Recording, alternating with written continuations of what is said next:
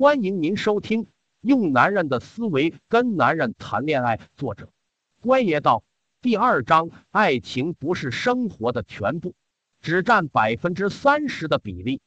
爱情不是生活的全部，只占生活百分之三十的比例，还有百分之七十你必须分配给家人、事业和兴趣，特别特别是事业。你知道事业对男人有多重要？赚钱对男人有多重要？名利对男人有多重要？百分之九十九的男人是把事业、钞票排在女人之前的。你不要要求一个男人把你排在第一，毫无意义。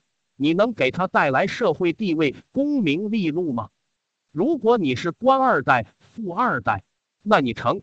但大多数姑娘都只是普通老百姓啊。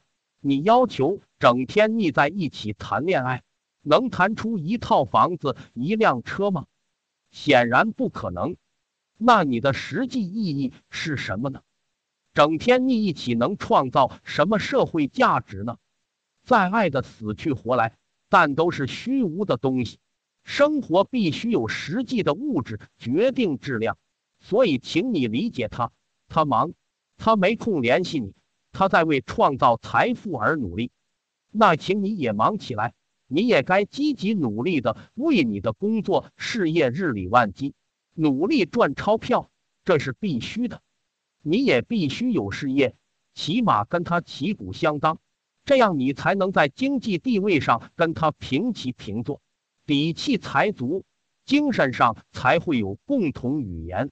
不要整天要求一个男人跟你爱来爱去的。本次节目播讲完毕，感谢您的收听。